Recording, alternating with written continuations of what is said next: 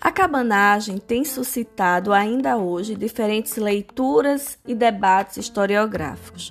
Para o historiador Geraldo Mártires Coelho, da Universidade Federal do Pará, ela sempre foi trabalhada e tratada por diferentes abordagens pela historiografia regional. De motim político à Revolução Popular, a cabanagem, pelo impacto que produziu nas estruturas sociais e políticas do Pará regencial, sempre despertou no pensamento social amazônico a necessidade de buscar o sentido histórico do movimento. Assim, as diferentes leituras do movimento cabano enquadram-se no interior da historiografia como manifestação das visões de mundo dos sujeitos sociais que produziram tais abordagens. Dessa forma, o discurso historiográfico sobre a cabanagem manifesta os condicionantes ideológicos dos seus produtores, resultando assim visões e sentidos diferenciados do movimento cabano. É assim que se citou o livro Nova História da Cabanagem. Seis teses revisam a insurreição que incendiou o Grão-Pará em 1835, de autoria de Sérgio Buarque de Gusmão, publicado em 2016. Sérgio é o nosso convidado no episódio de hoje. Ele é jornalista, trabalhou em 1968 na província do Pará. Na década de 70 mudou-se para São Paulo, onde atuou em diversos grandes jornais da mídia brasileira, como o Jornal do Brasil, o Estado de São Paulo e o Globo. É coautor de A Igreja dos Oprimidos, autor de jornalismo de investigação e projeto Jari, a invasão americana. Seja bem-vindo ao nosso estúdio, Sérgio. Eu estou aqui, Natália, ao seu dispor e a dos nossos ouvintes. Sobre a cabanagem, já se disse que foi a revolta dos que não têm contra os que têm. Uma autêntica luta entre opostos de classe, de raça e condição humana. Você concorda com esta frase? O que foi exatamente a cabanagem? É, eu não concordo muito com essa definição. Ela é muito, muito, é, ela é muito restritiva, né, do que foi a luta, porque em rigor a cabanagem, ela começando pelo que ela não foi, ela não foi um motim, mas também não chegou a ser uma revolução ela foi uma insurreição, no sentido de que um contingente expressivo da população, armado, se revoltou contra o status quo e chegou a tomar o poder, exercendo-o por, por, um, por um tempo. Né? Mas o que define ah, o início da cabanagem é que ela foi é, deflagrada por, por uma insatisfação de uma fração das elites políticas do Grão-Pará, né, que arrastaram a grande massa popular. No começo, arrastaram, é, assim, arrebatando mesmo, puxando a força, né, ordenando que o, o povo participasse, mas no decorrer da luta, houve uma enorme adesão popular à insurreição. É, Sérgio, você inicia o seu livro é, colocando né, a, as referências dos arquivos, dos documentos, né, é, de uma bibliografia, né, de uma revisão da bibliografia sobre o tema, né? E aí eu eu coloco para ti, né? Como é, né? Como foi que você é, se mobilizou para pensar esse tema? Tem a ver com a sua experiência como jornalista investigativo, né? Mais um fôlego, né? Nesse tema da cabanagem, por quê? É, eu até digo que foi um, um, acerto de contas pessoal meu com a cabanagem, né? Porque quando eu morei no Pará, nasci aí, fiquei aí até os 22 anos, aí eu vim para São Paulo, praticamente eu não me interessei pela cabanagem porque não havia motivação para a gente se interessar pela cabanagem. Né? Eu digo que ela, a cabanagem foi sequestrada da minha geração. Né? Nos estudos que eu fiz aí, nunca ouvi falar em cabanagem. Né? Em Belém não, não havia um, não havia referência a cabanagem. Muito depois eu ouvi falar que tinha uma praça é, com o nome do Eduardo Angelim, né, que eu até achava que era na Sacramenta, e agora eu estou sabendo que é na Pedreira? Praça essa que foi revitalizada no governo do prefeito Dulciomar, acho que é esse o nome, e ganhou uma placa de Praça Almirante Eduardo Angelim, quer dizer. Dói, né, ouvir uma coisa dessa, porque em matéria de, de, de navegação, acho que o Angelim não pilotou nenhuma igarité na vida. Né? Acho que confundiram ele com o brigadeiro Eduardo Gomes, e pelo que consta, a placa a placa está lá até hoje. Né? Depois, sim, já nos anos 80, no governo do Jader Barbari, depois no governo do prefeito Edmilson, é que houve uma. uma nem se pode falar em reabilitação, houve um reconhecimento da cabanagem, uma divulgação da cabanagem, com a criação daquele memorial, né, a cripta dos, dos dirigentes, inclusive do padre do cônego Batista Campos. Né? Mas quando eu morava aí, eu tinha os, alguns dos principais livros já existentes, eram os livros do, do Hurley, né, que foram publicados nos anos 30, né? Em 1970, a Universidade do Pará é, reeditou a grande e ainda hoje melhor obra sobre a cabanagem, que foi os motins políticos do historiador Domingos Antônio Raiol. Né? Republicou numa edição muito boa em três volumes. Né? Eu tinha esses livros, né? Mas eu sabia da existência da cabanagem, evidentemente, como jornalista. Inclusive, eu acompanhava o Lúcio Flávio Pinto, que era meu amigo desde essa época, que ele já fazia pesquisas no, no arquivo público aí da Rua Campos Salles, ele e a, a Lenil ficavam copiando os códices, e no meio da tarde o diretor do arquivo, que era o Ernesto Cruz, servia uma tapioquinha, era muito interessante isso. Mas já que, olha, por volta de 2010, por algum motivo, eu me interessei pela cabanagem e comecei a ler sobre ela. Né? E fui notando que havia muitas brechas, muitas lacunas, muitas muitos acontecimentos inexplicados, né? E comecei a pesquisar, né? E chegou uma hora que eu disse, olha, quer saber de uma coisa? Eu vou fazer meu livro, porque eu não estou satisfeito com esses livros que eu estou lendo, né? E fiz um livro pessoal, né?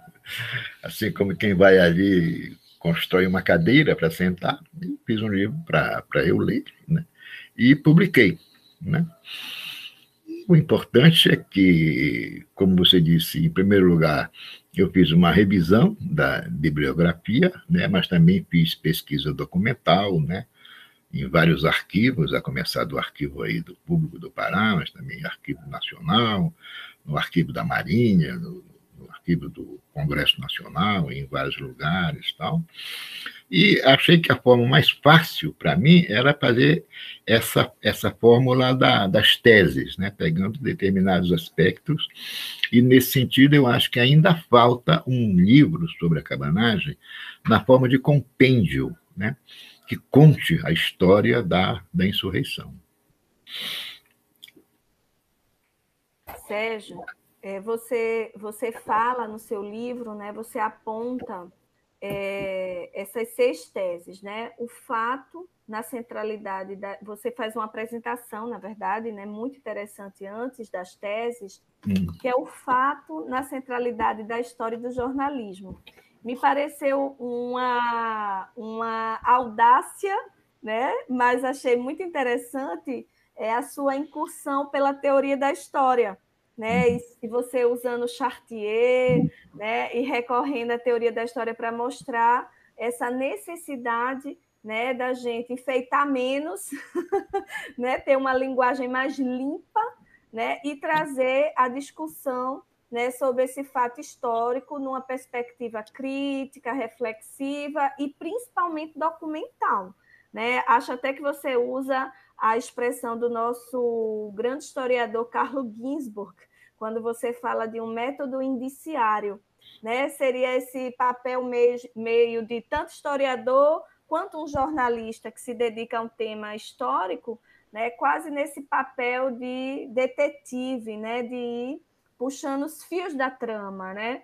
E aí eu, a gente pode pensar, né, Sérgio, essas seis teses como fios, né, dessa trama historiográfica sobre a cabanagem, né, que, que você fala aqui, né, da questão do Greenfield e a adesão à independência, Batista Campos, né, valente, ambíguo e oportunista é a segunda tese.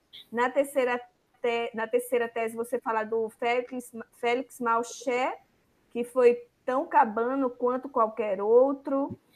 Você fala na tese 4 que, sobre a questão do, numérica, né, que, dos exageros sobre os mais de 40 mil mortos. Né? Depois você fala da cabanagem que cumpriu o programa das lideranças. E, por fim, você fala a palavra cabana saiu do Nordeste era um insulto. Essa questão da tese 5, né, a cabanagem cumpriu o programa das lideranças, né, é, será que a gente pode, pode aprofundar um pouquinho mais né, sobre essa tese 5? Seria essa a mais polêmica, na tua visão? Olha, eu acho que todas as, as seis são polêmicas por excelência e foram escolhidas por causa disso. Né? Você mencionou a questão do fato. Né? Eu, como o meu ofício é o jornalismo? Eu considero que o fato é o imperador da história. O fato é decisivo, quer dizer. É preciso que haja fato para que haja interpretação, para que haja, inclusive, se possa forjar uma teoria da história ou de um ciclo ou de um, de um acontecimento, de um momento histórico. Né? É, infelizmente, tanto no jornalismo como nos livros de história, há muitas, muitas vezes há um excesso de interpretação, um excesso de opinião, né, que não são represendados pelos fatos. Né? É preciso, para você ter uma opinião, você primeiro precisa apresentar o fato sobre o qual a opinião vai se lastrear, né? Isso vale para a história, isso muda. A gente sabe que a ciência muda a cada descoberta e a história a gente pode dizer que muda a cada documento, né? E o documento é o fato da história, né? Já que é, o historiador nunca, em geral, não pode testemunho, não é testemunho ocular dos acontecimentos, né? No caso da cabanagem, o grande historiador, que foi o, o, Barão de Guajará, o Raiol, ele teve uma vantagem extraordinária que, como Heródoto, o pai da história, ele entrevistou protagonistas da cabanagem, a começar do Eduardo Angelim. Isso foi maravilhoso para ele. Então, é, é, é possível notar no livro dele que ele reconstitui determinados acontecimentos né, baseado na, na, na, nas informações que o Angelim passou para ele. Né? Mas para se responder a sua, sua questão, essa tese era nasce do fato de que muitos historiadores, inclusive historiadores que eu admiro muito, a começar do, do, do Nelson Werneck Sudré, do Caio Prado Júnior, dizem que a Cabanagem não teve programa nenhum, que ela foi um, um, uma confusão, foi uma desorientação só, tal. Né? E não é verdade. A cabanagem teve um programa do começo ao fim, que foi o programa das lideranças, da, da, das frações da elite que eclodiram a cabanagem, que desenvolveram a cabanagem e executaram esse programa a ferro e fogo. Não era exatamente o programa da massa participante da cabanagem. Se você fizer, por exemplo, um recorte com os negros, eles, em rigor, era um extrato assim tanto social como étnico, o único que tinha um programa muito claro, que era o programa da abolição. Eles queriam a liberdade, né? E, e nesse sentido eles foram duramente reprimidos pelas lideranças, reprimidos mesmo. O Angelim chegou a se gabar de mandar é, executar um, um, capataz de guerrilhas negro que estava saindo do, dos limites né, do ponto de vista deles, né, houve, houve, de fato, é, muitos exageros, não só da parte dos negros, da parte de todos os cabanos. Né? Houve muita violência, né? o que é comum numa insurreição de uma massa popular que, de repente, pega em armas né? e vai para cima dos seus opressores. Né? Isso aconteceu em todas as grandes insurreições e, principalmente, nas grandes revoluções da história. Né? O, o, o programa das lideranças qual era? Era retomar o poder político que eles tinham perdido. Né? E, de certa forma, cumprir uma etapa da independência do Brasil que não se realizou no Pará. Né? Todo o aparelho de Estado e todo o controle da economia, com reflexo na política, ainda estava na mão dos portugueses. Né? Nesse sentido, o Conego Batista Campos foi o grande articulador político do grupo que iria, que iria é, se dedicar à cabanagem. Né? E tudo aquilo que significava qualquer ponto fora da curva desse programa foi reprimido. No caso dos negros, por exemplo, houve uma história de que foi prometida a ocorrer a eles, isso não é verdade. Parece que é, é, esse logro aconteceu na Farroupilha. Né? Não, não, não, eu não, não vi nada, nada que, que, que corroborasse essa afirmação. Né? Mas eles lutaram muito, né? foram guerreiros, guerreiros muito muito combativos né, durante a insurreição e foram brutalmente reprimidos a ponto de cabanos, quando invadiam uma propriedade, tomavam conta do, dos engenhos, das máquinas, do gado e das lavouras, também tomavam conta dos escravos e, e passavam a, a ser proprietários daqueles escravos. Isso aconteceu na cabanagem. Né? Não houve, por exemplo, nenhum programa, nenhuma tentativa de, de, de república, é outra lorota que corria sobre a cabanagem. Historiadores sérios que eu admiro também, como o Carlos Guilherme Mota, afirmam isso. Jamais houve a cabanagem, em nenhum momento teve qualquer, qualquer sei lá, ideia de ser republicano, desde o primeiro documento lá dos líderes, no primeiro momento em que assumiu o governo, foi assentada a adesão de fidelidade ao império do Brasil. Né? E assim ela permaneceu o tempo inteiro no, no, no, no imaginário constitutivo né, do novo, do novo poder, e em nenhum momento se criou, por exemplo, uma bandeira, se criou um hino, né?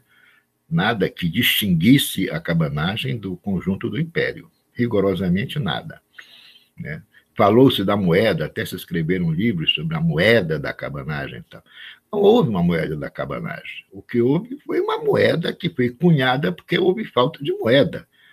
E isso era comum naquela época. Também se cunhou moeda em, em outras províncias do país sem que significasse, sem que isso estivesse dentro de um contexto de, de insurreição.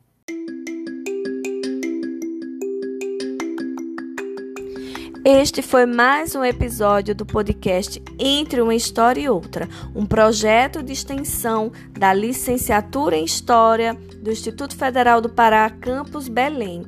Eu sou a professora Natália Cavalcante. Espero que vocês tenham gostado. E se quiser saber mais, acompanhe as referências na descrição do episódio. Lá também estará o link para adquirir o livro do jornalista Sérgio Guzmão, que foi o nosso convidado nesse episódio. Espero que vocês tenham gostado. Até mais!